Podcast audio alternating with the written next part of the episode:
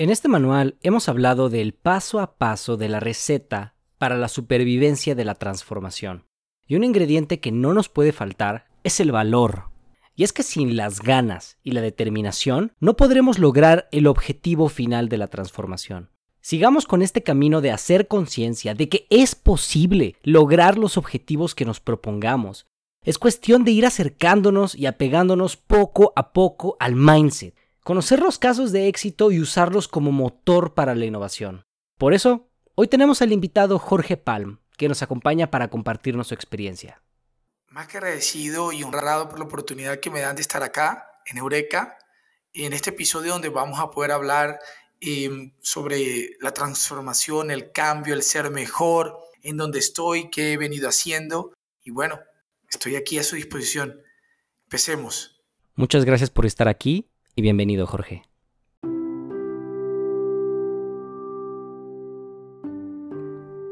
Todos hemos sentido miedo alguna vez.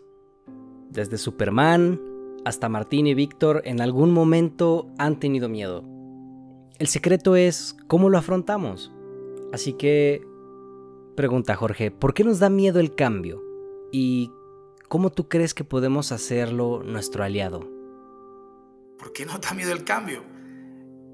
Es que nadie quiere cambiar.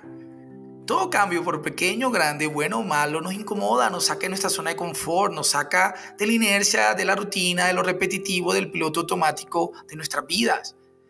Es que los cambios nos hacen pensar diferente, vivir situaciones que no teníamos planeadas o que no queríamos.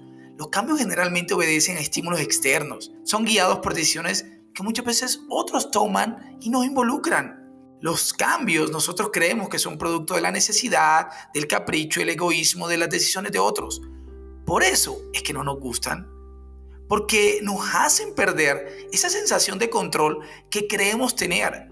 Nos hacen experimentar cosas nuevas que no teníamos en el radar. Y muchas veces creemos que no son precisamente buenas. Por eso me gusta lo que dice Alex Rovira, en donde afirma que cambiar implica una necesidad de adaptarnos frente a una resistencia de adaptación.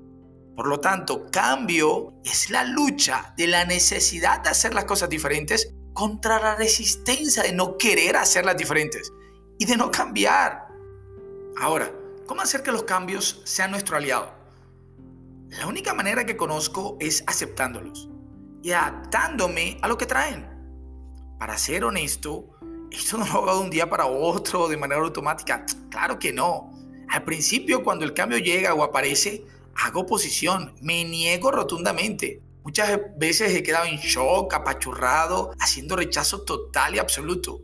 Berrinche como niño chiquito. Y esto me recuerda lo publicado por la psiquiatra Elizabeth Kohler-Ross, que escribió sobre cómo las personas próximas a morir aceptan eh, su destino y lo que ella decía era que la primera reacción ante un cambio, especialmente si es inesperado, es de sorpresa y rechazo, ya que cambia esa parte del mundo que ya conocemos, el status quo que ya controlamos. Pero yo no me quedo allí. Luego del rechazo o la negación, me resisto. Y más cuando sé que el cambio es inminente y no puedo hacer nada para que no suceda.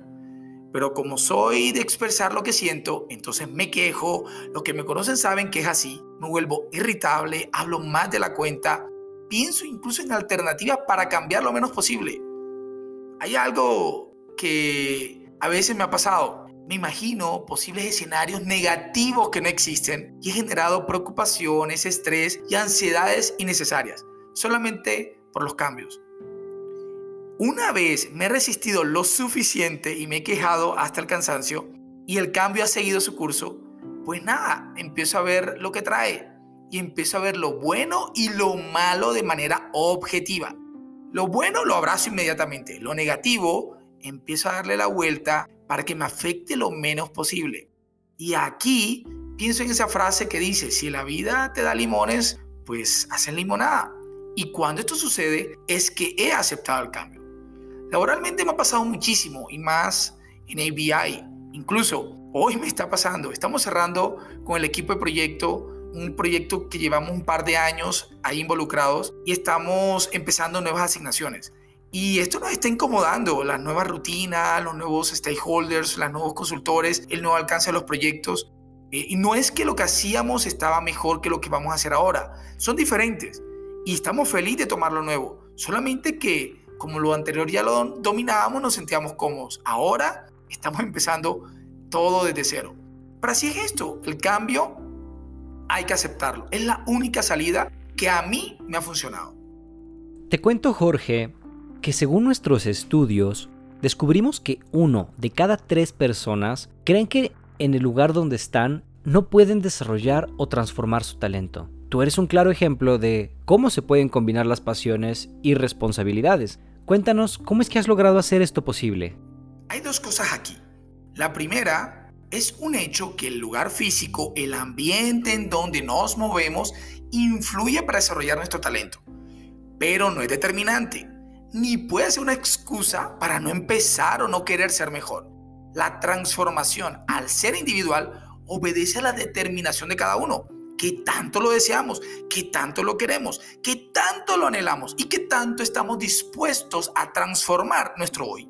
En el momento que empiezas a dar pasos de transformación, el lugar donde estás, sea el que sea, incluso el más tóxico de todos, te incomodarás, sentirás que no puedes, que estás limitado y en ese momento buscarás la forma de transformar tu alrededor o salir corriendo de allí. Pero tú llegarás a destino y nadie te frenará si ya lo determinaste. El segundo tema es tu posición. Como lo dije anteriormente, el lugar donde te encuentras influye mucho, pero no es determinante. Pero si tienes una posición incorrecta de ti mismo, no hay nada que hacer porque será imposible que te desarrolles, que seas mejor o que seas transformado. La posición habla de quién eres, cómo tú te ves, cómo te identificas, cómo afrontas la vida y los retos que esta trae. Es imperativo saber quiénes somos, qué fortalezas tenemos, qué oportunidades, porque lo que somos es con lo que comenzaremos, con lo que tenemos para empezar. Y si desconocemos con qué contamos, ¿cómo vamos a desarrollar nuestros talentos si ni siquiera sabemos qué tenemos en nuestras manos? Me parece muy cierto esto que comentas, Jorge. Todo parte de conocerse a uno mismo. Ahora que a veces el feedback o la perspectiva de los demás puede ayudarnos mucho. ¿Tú qué opinas? ¿Hay gente que te haya ayudado a conocerte mejor? En mi caso particular, identifiqué qué fortalezas y oportunidades tengo. Y esto lo confirmé con las retros que recibo en los one-to-ones y en el feedback que recibo de los colaboradores y de mis clientes. Y en vez de tomarlas como críticas, las tomo como un regalo y las aprecio muchísimo. Mira, que alguien se tome el trabajo de decirte tus fortalezas y que debes empezar a hacer algo para ser mejor, eso es muy valioso, no tiene precio. Eso sí, tengo mucho cuidado de quién viene la retro y la forma como lo dice, pues tomo todo lo bueno y desecho lo malo. Mira, tú sabes cuando te dan retro producto del rencor o de la inconformidad de alguien. Cuando se enfocan en mis defectos y no en mi proceso. Debido a estas retros encontré oportunidades de mejora que muchas he empezado a implementar. Otras he reconocido que por mis propios medios no voy a poder resolverlos. Así que opté por ayuda profesional. En el ámbito eh, laboral eh, con un mentor y en, el, y en el ámbito personal con un psicólogo. Mira, todos los recursos se valen y son válidos para desarrollar tu talento y para que seas transformado. Ahora hablemos sobre el tiempo. Y es que constantemente creemos que el tiempo es un factor que va en nuestra contra. Y pues no saberlo controlar nos frustra. Hoy el tiempo parece ser una limitante en nuestra vida. Ahora que, ¿cómo logro yo, Jorge, obtener un equilibrio, un balance, para enfrentarnos a la transformación, al cambio, a probar nuevas cosas, a ser diferente. ¿Cómo encuentras ese balance con el tiempo? Bueno, estas preguntas están cada vez más interesantes, no sé de dónde las sacaron. Pero bien, te respondo. Es que lo primero que debes hacer es saber qué quieres ser y a dónde quieres llegar. Mira, hay que tener claro los targets. ¿Cuáles son los objetivos? Es que eso te da foco, y una vez se tengan claros los objetivos, debes analizar cómo inviertes tu tiempo en el cumplimiento de estos o cómo los gastas en distracciones. Al final es tu decisión. Ahora bien, en eso que estás invirtiendo tu tiempo, debes identificar qué actividades haces que no deberías hacer. Sea porque alguien lo puede hacer por ti o simplemente porque nunca debiste aceptarlas. Ten presente que solo harás lo que tú y nadie más que tú puedes hacer. Por lo tanto, prioriza y delega todo lo otro que alguien pueda hacer por ti. Y aprende a decir no. Y enfócate en eso que suma a tu, propósito. Bueno, una vez sabiendo que haces de lunes a viernes y los fines de semana, podrás dar el siguiente paso. Y es muy importante esta parte porque es que hay que identificar quién te va a acompañar en el proceso.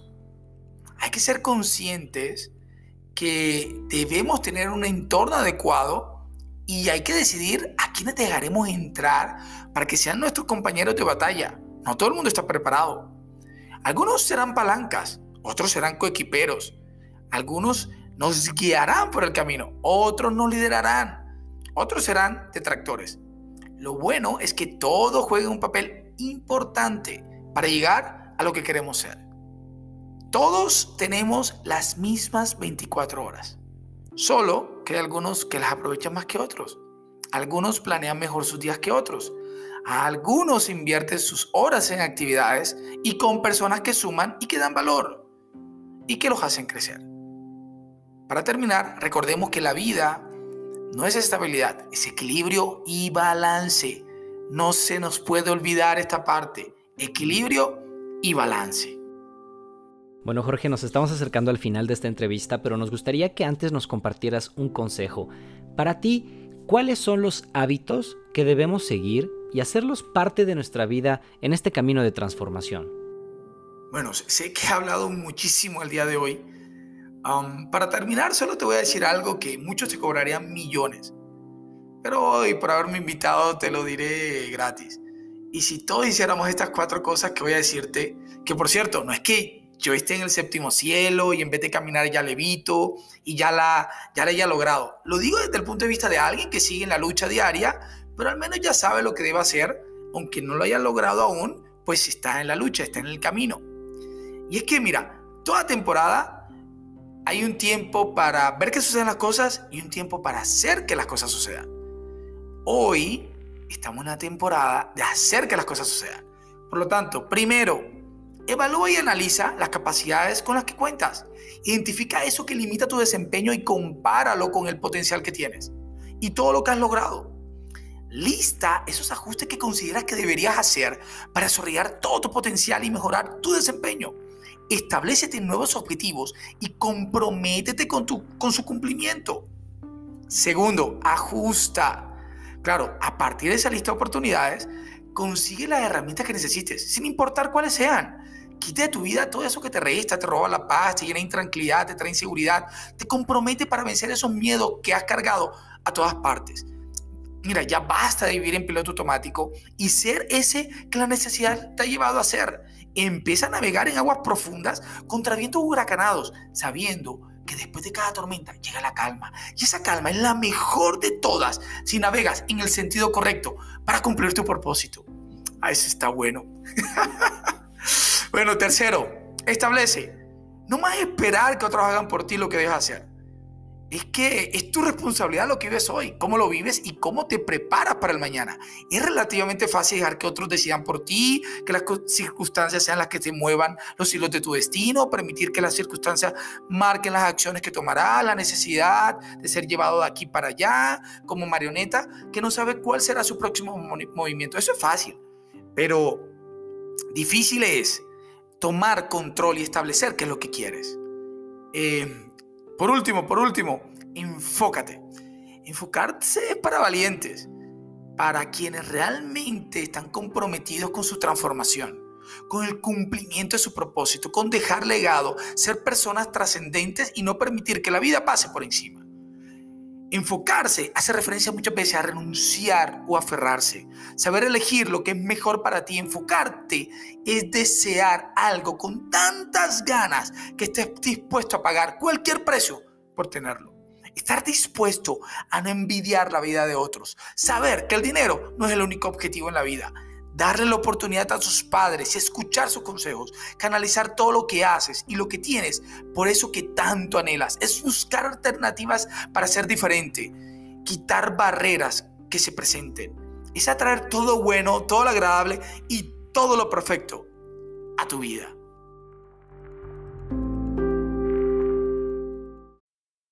Muchas gracias Jorge por habernos acompañado hoy. Gracias por haber compartido con nosotros tu forma de pensar y por regalarnos estos consejos tan valiosos que sabemos que serán un gran apoyo hoy para nosotros, para nuestra audiencia, por todo lo que estamos viviendo. En Eureka Podcast estamos felices de tenerte como invitado y esperamos que esta no sea la última vez. Muchas gracias, Jorge.